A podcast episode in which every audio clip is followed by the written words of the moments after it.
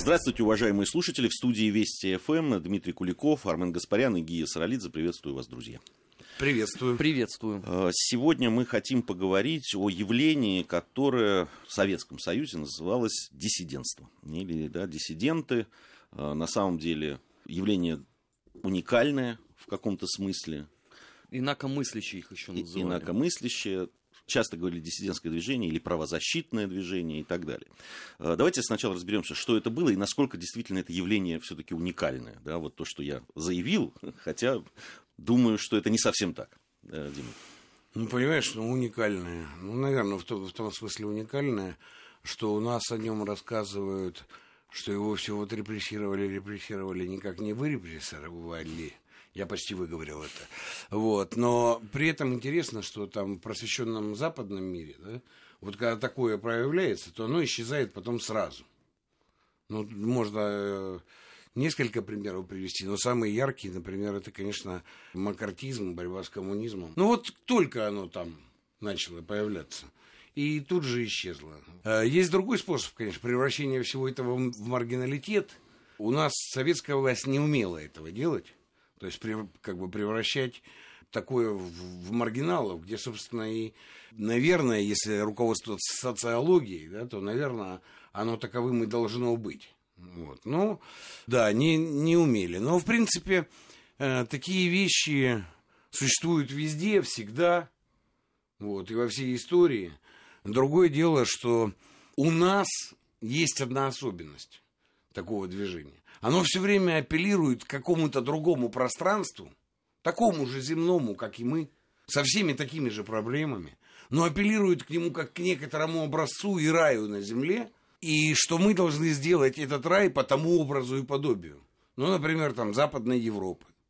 Ну, в принципе, вот, опять же, получив какое-то историческое образование, я понимаю, помнишь, мы еще в КВН с тобой э, шутили, я не помню, кто был автором этой шутки, но она была прекрасная, Иудушка Курбский. Да, то есть, ну, проводя параллель э, с Иудушкой Троцким, да, вот, э, это историки шутят, вот, потому что, ну, понятно, что там, когда избранная Рада распалась, да, и бегство тех диссидентов в Литву, которая представлялась другим раем, ну, причем еще он был как бы ближе, чем рай нынешний, потому что все-таки Литва наполовину была к тому времени, ну, уже меньше, чем наполовину, но все-таки была русской и православной, да, и язык был старорусский, и православие у половины, наверное, да, Литвы было, так сказать, веду, ведущей религией. Поэтому, когда Курбский представлял это, ну, другим раем, альтернативной России, но это хоть еще какую-то материальную связь имело.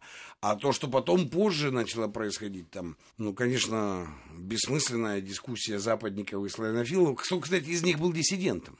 Потому что я считаю, что и те, и другие, о, ну, и западники, и славянофилы были диссидентами в, равной степени.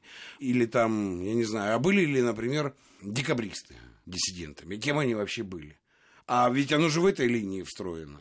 Ну, кстати, те, которые были диссидентами в советское время, абсолютно встраивались в линию, нарисованную Владимиром Ильичем Лениным. Потому что декабристы разбудили Герцена, он раздул пожар э, этой самой революционной борьбы, да, разбудил. Вот. Ну и они как бы в, в том же пожаре. Революционной, контрреволюционной, это же уже нюансы. Но, в принципе, они реализовались в конце 80-х и начале 90-х как абсолютно контрреволюционная сила, которая путем той же самой революции, да, только с приставкой «контр» возвращалась назад. Да.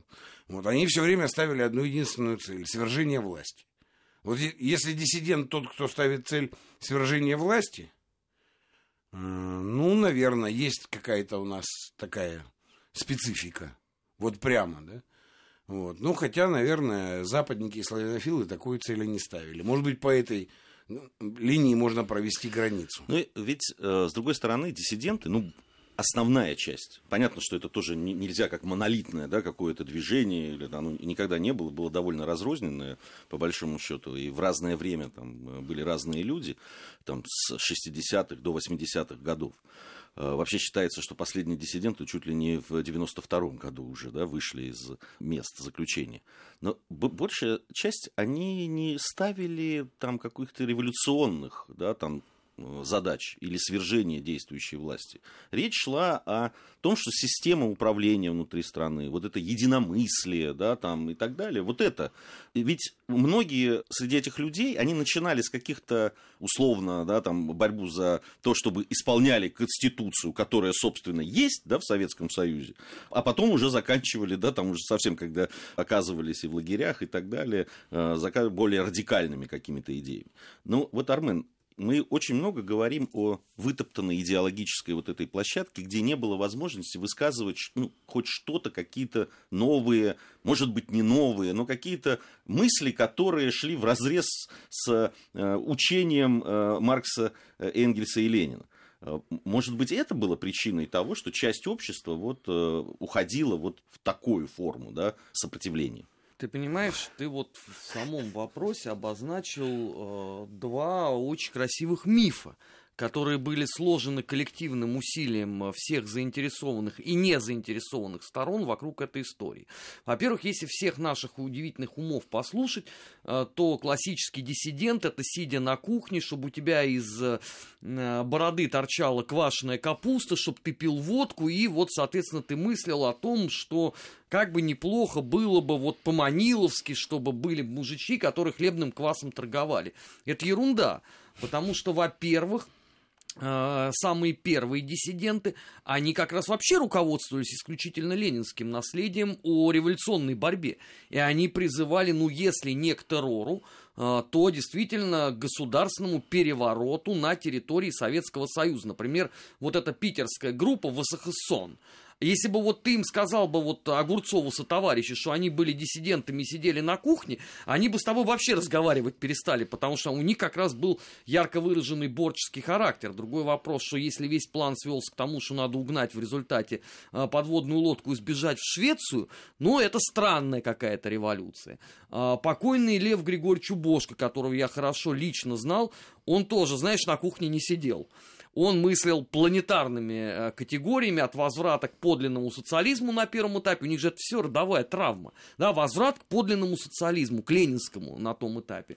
Кстати, да. это стало идеологией перестройки. Горбачев уже к этому возвращался. А Хрущев сначала тоже возвращался ну, а к шестидесятников они, перестройки. Они все возвращались к ленинизму. Ты вспомни, как на том же истфаке, филфаке были люди, которые в наше с тобой время, да, да в середине 80-х ровно за это ратовали. Извини. Да. Извини, Армен. А, да. Не, не, все, все, все верно. А, это вот первый а, такой а, красивый миф. А второй красивый миф о том, что вот они хотели, но у них не было абсолютно никаких возможностей. Значит, судя вот по иммигрантской периодике, которая нам теперь доступна вот в полном объеме, от журнала «Часовой» вплоть до там ежегодников «Граней», обмен мнениями шел на запредельно высоком уровне. Причем что в 20-х годах, что в 30-х, хотя казалось бы, да, товарищ Сталин закрутил гайки до такого состояния, что тут мышь не могла проскочить, если послушать там Леонид Яковлевича Гозмана со товарищи. Но откройте иммигрантскую периодику, и вы увидите там постоянные рубрики «Письма от оттуда. Нам пишут из-за чертополоха. Из-под зеленой дороги пришло сообщение. Это же вот все вот э, новояз вот этот вот в 60-х, в 70-х годах это вообще приняло уже ну, совершенно запредельный характер, потому что написаны были десятки произведений, которые чудеснейшим образом ушли на Запад и там были опубликованы. Это что называется, у вас не было возможности самовыразиться? Но это странная такая точка зрения. Да, многие произведения были написаны мягко говоря, в несоответствии с генеральной линией партии вот как раз от той эпохи, о которой ты говоришь, конец 80-х годов, я зачитывался Войновичем. «Жизнь и удивительные приключения» Ивана Чонкина. Ты знаешь, вот когда Давичи вот Войнович э, умер, я сел это перечитывать. Вот я читал, читал, читал, читал и думал, господи, а чем мы все вот восхищались? Вот что вызывало такой вот у нас неподдельный восторг от этой литературы? Причем это же не только относится условно там к Войновичу. У меня ровно такое же ощущение возникло, когда я сел перечитывать, перечитывать Бека, новое назначение, да.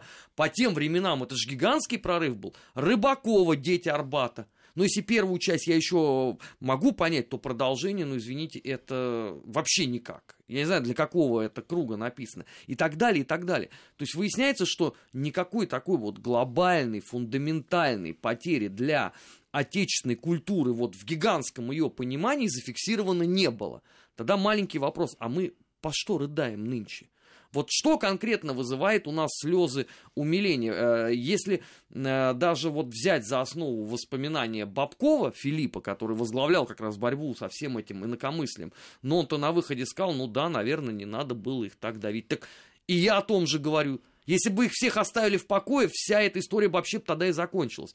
Если бы, и никто меня не убедит в обратном, если бы советскому зрителю в 81-м, 85-м, 87-м году показывали после программы «Время» Валерию Ильиничну Новодворскую, Сергея Адамовича Ковалева и всех прочих наших десит почетных, Советский Союз простоял бы еще тысячу лет. Потому что получили бы такую прививку от вот этой ереси, что она действовала потом столетиями. Ты вот про мифы говорил, ведь есть еще один, и, на мой взгляд, он такой системообразующий. Ну вот давайте вот посмотрим, действительно ли это был миф или, ну, с моей э, точки зрения, это миф, что показало потом будущее. Утверждается, что диссидентское движение, это очень часто говорят, и сейчас в том числе, когда пишут о диссидентском движении, говорят о том, что оно не было политическим, оно было нравственным. Ничего подобного. Это... Ничего нет, подобного. Нет, ты, ты сейчас будешь... Но, но согласись, что такой, э, такое утверждение есть, было и продолжает кстати, здесь вот мы как раз параллели с тем, что происходит сейчас. Как, когда группа людей, явно находящаяся в меньшинстве, по отношению да, ко всему. Можно ответить на это? Да, а оно, значит, утверждает некую нравственную свою э, вершину, да, то есть они находятся на неком э, утесе этой нравственности и оттуда взирают на чернь. Вот смотри, вообще ты задал два прекрасных вопроса. Я на самом деле так считаю, потому что, ну, если на них начать отвечать всерьез и думать над этим, то все может быть разложится по полочкам. Первое про, э, так сказать, наследие. Ну, а чего же не давали это сказать? Ну, во-первых, Армен ответил тебе в первом уровне, он прав абсолютно, так все же публиковалось. Неважно, ну, как бы, оно же все публиковалось. И второе, вот сегодня пришло время, и где мыслительные глыбы? Ну где навороченное, произведенное, указывающее путь и так далее? Где это все? Вот, кстати, вот интересно, понимаешь, если говорить о функции диссидента, то есть человека, может быть, претендующего на то, что он будет организовывать рефлексию, да, некоторое отстраненное отношение, да, внешнее, чтобы посмотреть со стороны, то, в принципе, я считаю, что вот с этим как-то справился только Зиновьев до определенной степени. Потому что он, кстати, отстраненное отношение хоть к Советскому Союзу демонстрировал, хоть потом к Западу, куда переехал. И в этом смысле он был ну, единственным из всех, кто безотносительно к политическим предпочтениям смотрел на социальность. Он называл себя ученым, ну ладно, это его название. И как ученый ставил диагноз той социальности, этой социальности. Это я еще как-то понять могу, и даже не как-то, потому что его диагнозы были довольно точными, хоть по советскому коммунизму, хоть по западнизму, как он его называл. Ну, его, во всяком случае, его сейчас интересно читать и перечитывать. Да, и... а все остальное... И вот смотри, это первый уровень, и это первый твой вопрос. А потом ты въедливый, ты задаешь второй вопрос. А как же вот произошло... Ровно поэтому. Где? Потому что вследствие интеллектуальной нищеты. Ну, я это в своем языке говорю так. Русская интеллигенция Трагедия ее заключается в том, что она не может справиться с очень сложной и действительно нужной функцией ума нации.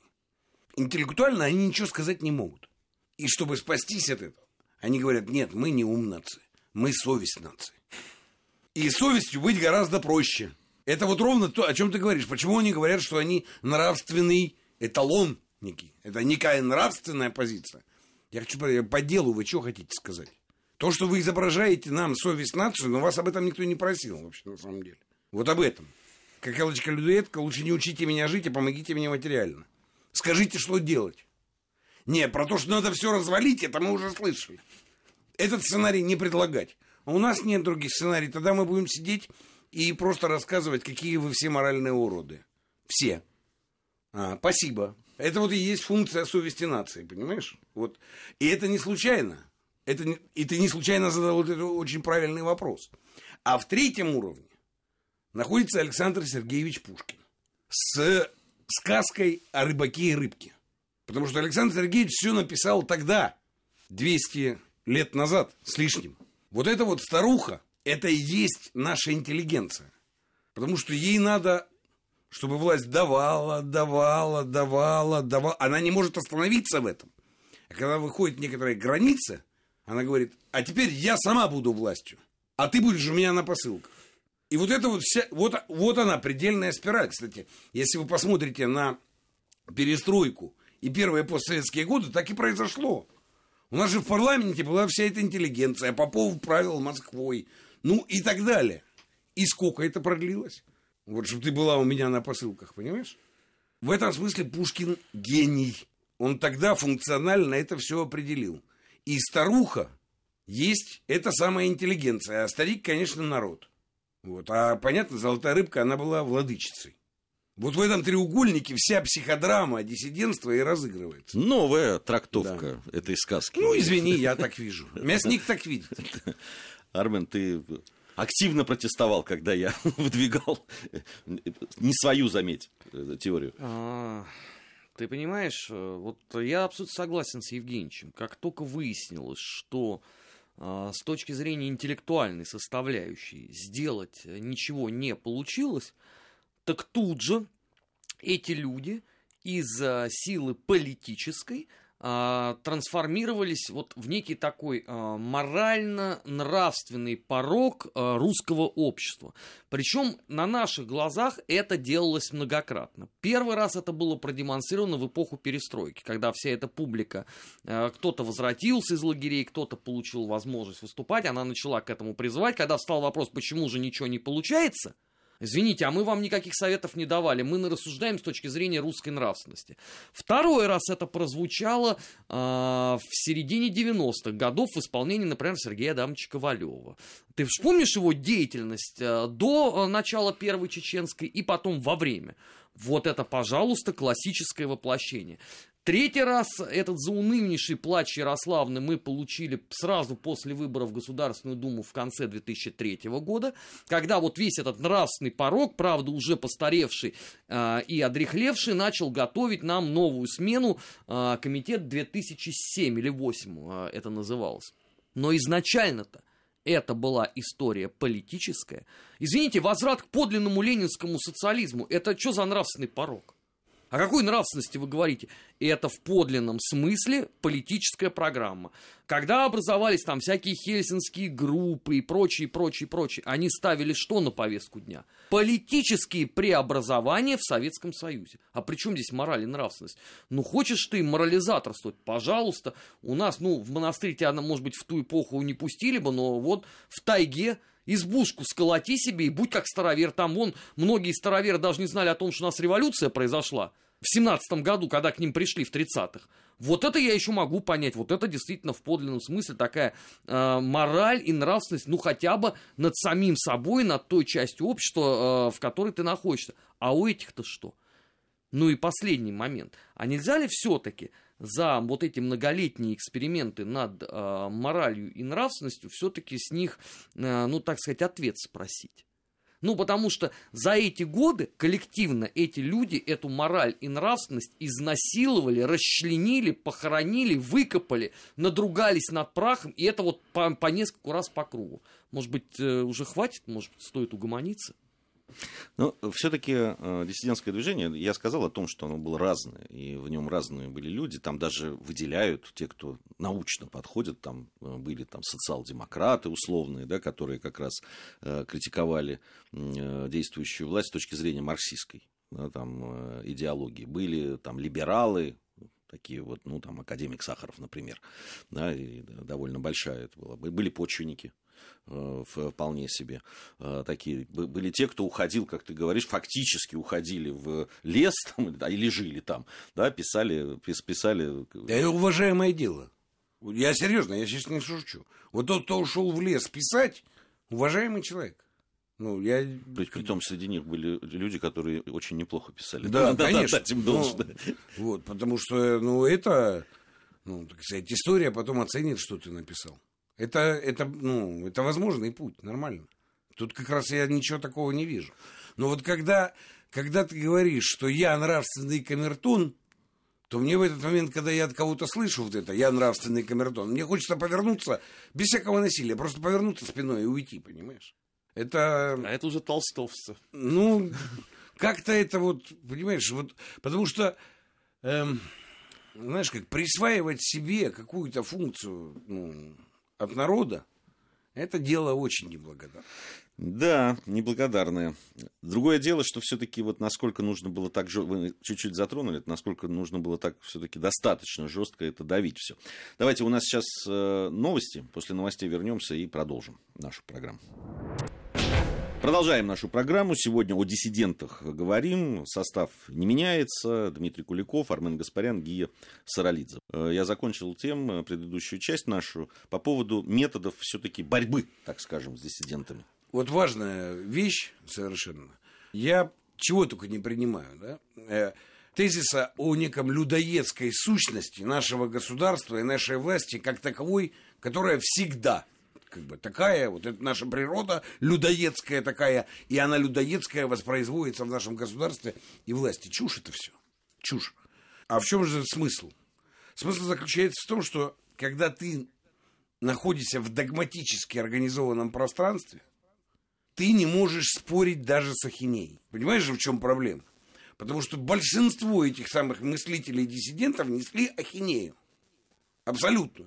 Но проблема власти и большинства общества заключалась в том, что мы не, ну, как по определению, мы не могли вести с ними дискуссию. Когда ты сам находишься в догмах, ты ничего не можешь интерпретировать. Твоя позиция тебе это запрещает. Ты лишен такого инструмента, как интерпретация, в принципе. И поэтому дискуссия вестись не могла.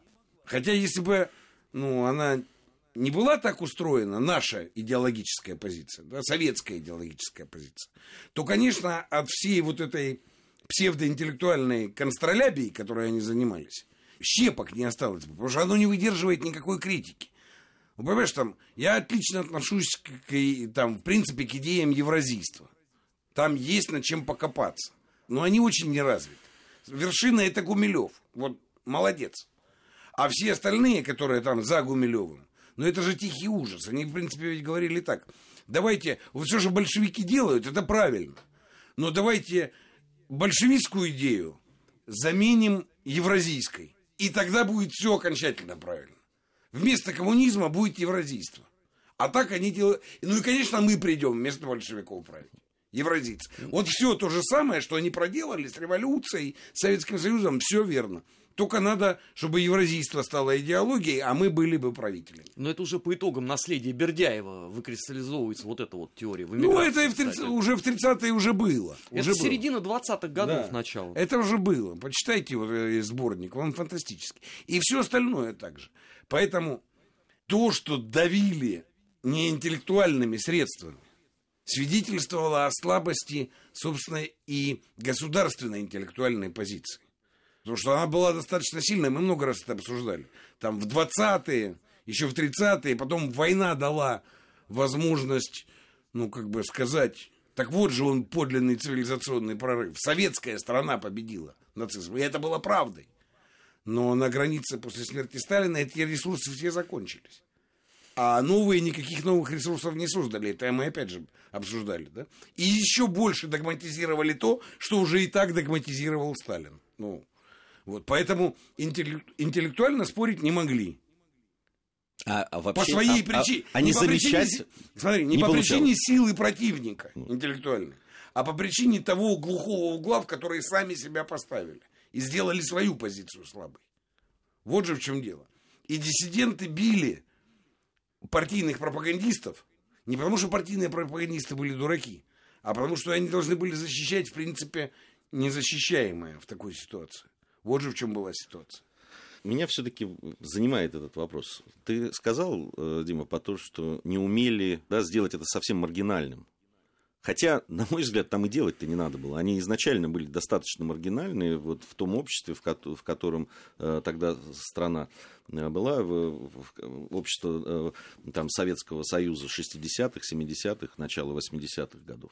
Армен, э, вот почему все-таки с твоей точки зрения вот так силово это подавались, да, там как там психиатрия э, Карательная карательная, да, там и так далее. Вот это все, что сейчас тоже пытаются повторять э, ребята. А потому что никакого другого сценария предусмотрено не было. Евгений же совершенно правильно говорит, что вы находитесь, извините, в тисках догмы. Вам все придумано было в эпоху товарища Сталина. Искоренять каленым железом. Кого-то можно выслать из страны, ну просто такого, как Троцкий, уже не было, а вот тебе, пожалуйста, классическая такая деседа. Вот, но, соответственно, можно еще кого-нибудь поискать. Остальных сгноить. Если не в тюрьме, потому что это тоже надо было заслужить как вот, например, Вассахсон или Убошка, то, по крайней мере, уколами. Но в любом случае эту паршивую овцу не вступая ни в какую интеллектуальную полемику, потому что мы выше этого разумения. Максимум, что мы можем сделать, это написать какую-нибудь очередную бредятину по поводу литературного власовства, быстренько убрать из общественного пространства. Все. Вот вам эта модель, она замечательным образом и, собственно, и реализовывалась. Так многие же поэтому и тоскуют и сегодня. Но если вдуматься, да, вот они же, э, многие наши либералы, у них же вот между строк написано, когда уже за нами придут. Потому что мы же только так можем э, стать действительно в подлинном э, смысле совестью и нравственным ориентиром. Ты понимаешь, вот э, я как раз хотел... Не ориентиром, камертоном. Камертон. Камертоном. Я, я, эта параллель, конечно, напрашивается, э, безусловно. Я бы все-таки не, стал, не ставил знак равенства, потому что э, большинство, не скажу все, но большинство диссидентов были бессеребренники. Они, в конце концов, для них идея, пускай даже такая не, не очень оформившаяся и, э, как ты, Дима, говоришь, часто просто ахинея, но они в нее верили, и для них это была жизнь. Они были бессеребренниками ровно потому, что они не подозревали о том, что за эту идею можно получить грант. Ну, в ту эпоху это было в принципе невозможно. Ты грант мог получить, если ты сидел в Мюнхене, в условном. Вот. Или в Торонто, Обратите а внимание. не в Минжуеве. Как только, и это очень хорошо описано у Довлатова, конечно, как только они пересекали эту границу и оказывались там, они были уверены, что вот теперь-то за все то, что мы вынесли в этом... Нам воздадут. Нам воздадут, да. Ну, там, из тех, кто более-менее был, ну, там, знаком, там, журналистам западным, там, и так далее, ну, их там месяц-два таскали по каким-то выступлениям, по каким-то конференциям, потом, ну, собственно, забывали. И это страшно их обижало. И они так обиженные и сидели потом. Вот здесь тоже есть вот это вот моральный вот этот камертон такой. Они действительно считали, что это их деятельность, она потом должна быть как-то вознаграждена. Но... Потому что у Пушкина сказано же, и братья вас рукопожмут. Вот они ровно этого и ожидали. Здесь вот еще э, интересная вещь. Отношение простых людей к диссидентству и к диссидентам. Ведь по большому счету к ним, ну, из того, что я читал, там, да и помню, к ним было такое отношение, в общем, сочувственное. Да, там многие там люди говорили, что, ну, наверное, не, не все в порядке там с головой. Но, в принципе-то, люди неплохие, хотят хорошего. Да. К ним даже ведь э, на зонах там и в лагерях относились, ну, так, сочувственно. Ведь это было. Вот как, как, как это... Русский народ традиционно любил юродивых. Ты же помнишь, ну, это, это наша классика. Вот. Но если серьезно, то я тебе так скажу. Ну, вот, например, мы с тобой сидели в общаге и смотрели съезд народных депутатов. Могу воспроизвести свои ощущения. Мне, э, так сказать, ну, к Сахарову я относился с некоторым, ну, вот, как бы, там, смешанное чувство, да, жалости и, и, как бы, желание как-то ему помочь, да. Вот. При этом я тогда уже понимал, что он, наверное, великий физик точно, да, вот. Но то, что он говорит о социальности, ну, для меня, как историка, тогдашнего даже, студента, для меня было понятно, что это не налазит ни на какой чайник, вот это сова ни на какой глобус не налазит. Но при этом внутренне, эмоционально, по-человечески я Сахарову сочувствовал. Интеллектуально нет. Еще раз говорю, мне студенту было понятно, что это не в те ворота вообще. Но его вот это вот стремление, да, сделать как лучше, оно, конечно, вызывало и уважение, и сочувствие, да, на, на то время. Ну, по крайней мере, у меня молодого студента. Сейчас бы, наверное, нет уже, да? А тогда да, это точно. Но при этом была вторая штука. Я понимал, ну, да, он, конечно, страдает, переживает за нас, но что делать, не говорит. И, и они же все так. И они же все так. В этом, в этом-то проблема. Потому что, ну, рассказать о том, что жизнь наша ужасная, и мы все посидим поплачем по этому поводу. А ты вот какой молодец, что ты это рассказал, да? Ну, наверное. Что дальше? Так же жить пойдем. Вроде как бы ужасно. А делать-то что? Ну, а дальше начинается, как только говорят, что делать, да, ты потом начинаешь примерять, и получается, получается не то. Ты знаешь, вот ты, ты сказал по поводу «посидим, поплачем». Ведь проблема еще была в том, что большинство людей в Советском Союзе, ну, во всяком случае, те, которые меня окружали, а я жил в разных местах, они не согласны были с тем, что они ужасно живут. Mm-hmm. Вот, ну, не были они согласны с этим. Да, там были вот этот, ну, дефицит какой-то, ну, какие-то бытовые там, может быть, вещи. Но для этого эталон надо было ввести новый, да? То есть этот видеомагнитофон, баночное пиво, э, джинсы, что-то еще – и чувство хозяина. Вот когда ты вводишь этот, это идеологический эталон, то тогда люди говорят, ну да, действительно, баночного пива у меня нет, жизнь ужасна. Ну, ну как, ну эталон вот же нарисован. Ну вот же. Сказано, видеомагнитофон, кассеты, баночное пиво и красивые сигареты э, с названием, не буду рекламировать сейчас, да? Вот, один наш друг э, твой земляк да, в, в университете считал особым шиком взять эту пачку и всем показывать, что она у него есть. Он туда закладывал другие сигареты, но пачка была одна, определенной марки, красно-белой. Между прочим, это очень, это, очень философское такой У нас небольшая совсем пауза, и затем продолжим. Наш 20 век.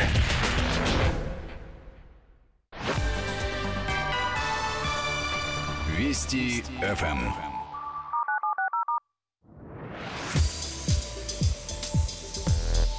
Наш 20 век.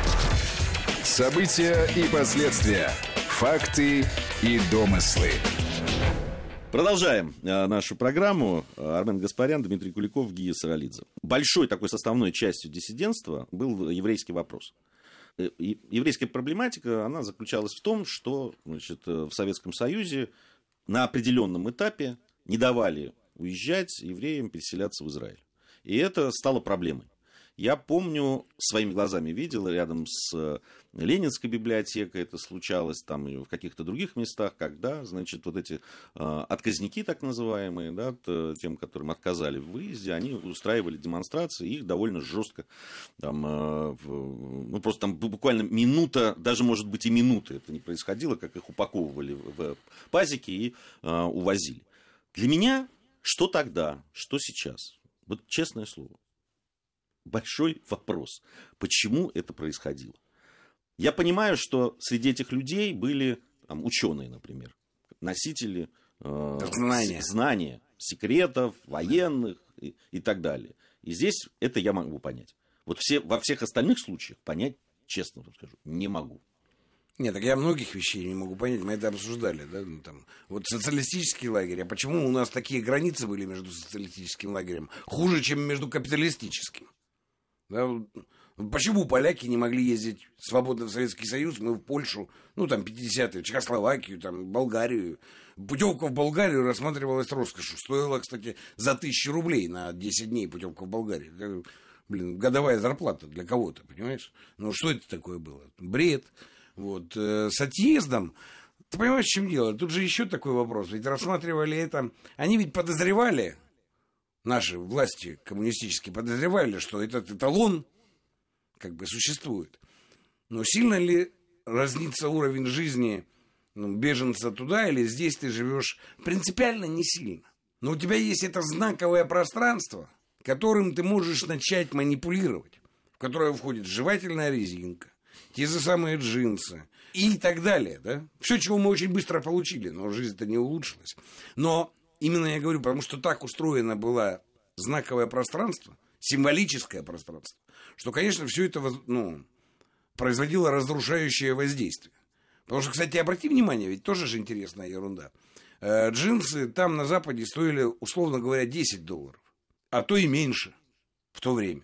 А в Советском Союзе они стоили, даже если они попадали в магазин, но они стоили там в районе 80-100 рублей. Так это какой тогда курс доллара, ну точно не 60 копеек, правильно? Но и вот это вот все возникает на этих диссонансах, и оно очень мощное, потому что оно идет в бытовом слое. Ну, вот представь себе, что все уезжают, а потом начинают жвачку слать оттуда. Кстати, стоит это 0,1 копейки жвачка. А разрушительное воздействие этой жвачки грандиозно. Потому что мне дядя Мойша прислал жвачку, она у меня закончилась. Я теперь уже ее... А тут негде. Надо ехать туда. Там она есть всегда. Я немножко утрирую. Для того, чтобы зафиксировать этот принцип, да, с чем, собственно, боролись. Второе, конечно, всего этого была политика, потому что Советский Союз считал, что он очень сильно помог Израилю в создании государства. И на самом деле Израиль должен быть Советскому Союзу обязан.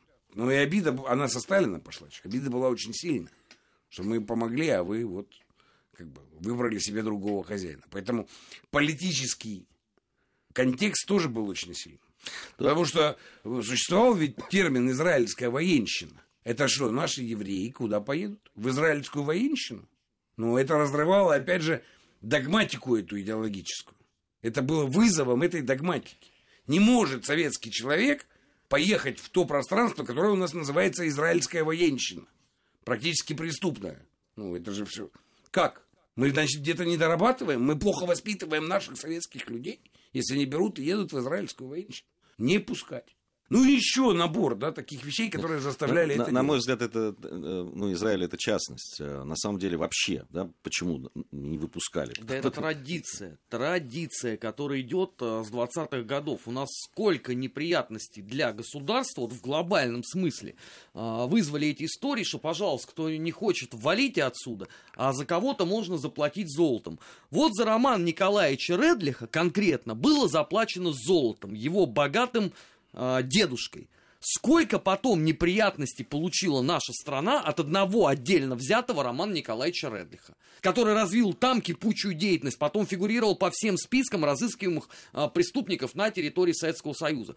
А он что, один такой был? Да это же десятки и сотни людей. Поэтому проще сказали, все, границы закрыть и никого не выпускать. Последняя капля, которая переполнила уже там вселенскую чашу терпения на уровне политбюро, это был побег Ивана Лукьяновича Солоневича вместе с братом и сыном. Интересующиеся, пожалуйста, откройте мигрантскую печать, повторяю, она вся есть в интернете, и почитайте, что сделали вот эти три человека на Западе, какой был нанесен урон Советскому Союзу. Поэтому разумеется, что потом вся эта модель чудесным образом закрылась. А если ты живешь э, в понятии, что есть одна отдельно взятая догма, ты за ее границы выйти не можешь. Поэтому советская власть занималась ровно тем же самым в 70-х и 80-х годах, чем она занималась э, условно в 20-х и в 30-х. Это вопрос, пожалуйста. В к- 20-х и 30-х было либеральней. да, это вопрос, пожалуйста, к тем людям, которые восторгаются деятельностью Михаила Андреевича Суслова и говорят, что никаких проблем вообще в государстве не было. Это вот им адресуйте. Почему вот так? Но они скорчат унылые лица и уйдут в тину. Это мы уже тоже все проходили. Они с этой точки зрения вообще ничем не отличаются от наших либералов. Камертона, как сказал Евгений. Нравственного. Да. Э, Вот э, если мы уже говорили о наследии да, диссидентов, ну, с точки зрения там научных или даже мало научных трудов, в общем, мало чего осталось. Действительно, если Зиновьева мы вспоминаем, э, сегодня говорили уже об этом, остались ну, какие-то действия, на которые принято ссылаться. Да, там, вот они спасли нашу честь, там, совесть и так далее. Говорят о там, группе молодых людей, которые вышли протестовать, ну и не только молодых, э, в 1968 году против э, да, там, танков в Праге. Это, кстати, дословно скопировано с э, западно-германской теории про Штауфенберга и остальную Валькирию. Вот то, что ты сказал, это абсолютно Ну, стопроцентный ты же понимаешь, это не я сказал. Нет, ну это вот ты, ты приводишь эту цитату, Да. это вот стопроцентно оттуда взято. То есть даже здесь собственный креатив равен нулю.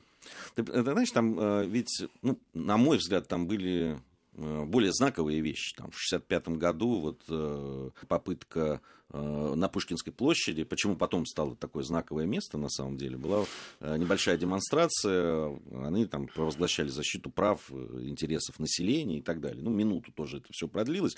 Вот об этом практически никто не вспоминает. А вот э, пражские, да, вот это, и сколько статей было этому посвящено, сколько, да, там о- об этом и сейчас говорят и так далее.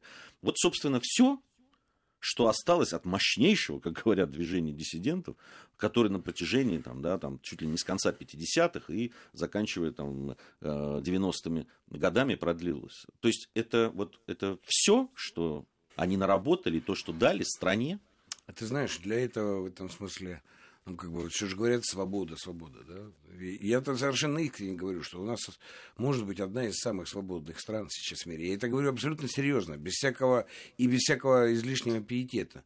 Ну, пожалуйста, ну, напишите. Если вы интеллектуальный стержень, ну, напишите. Сейчас невозможно ничего нигде закрыть, все же упростилось. Ну, выскажитесь. И что вы можете сказать? Так а вы же ничего не можете сказать. Ничего же нет. Ну, кроме того, что вы должны будете сразу же, очень быстро, в эту псевдо и ложно-нравственную позицию уйти. И рассказывать об ужасности российского народа, ужасности российского государства, ужасности истории, э, истории и власти да, нашей. Еще культуры.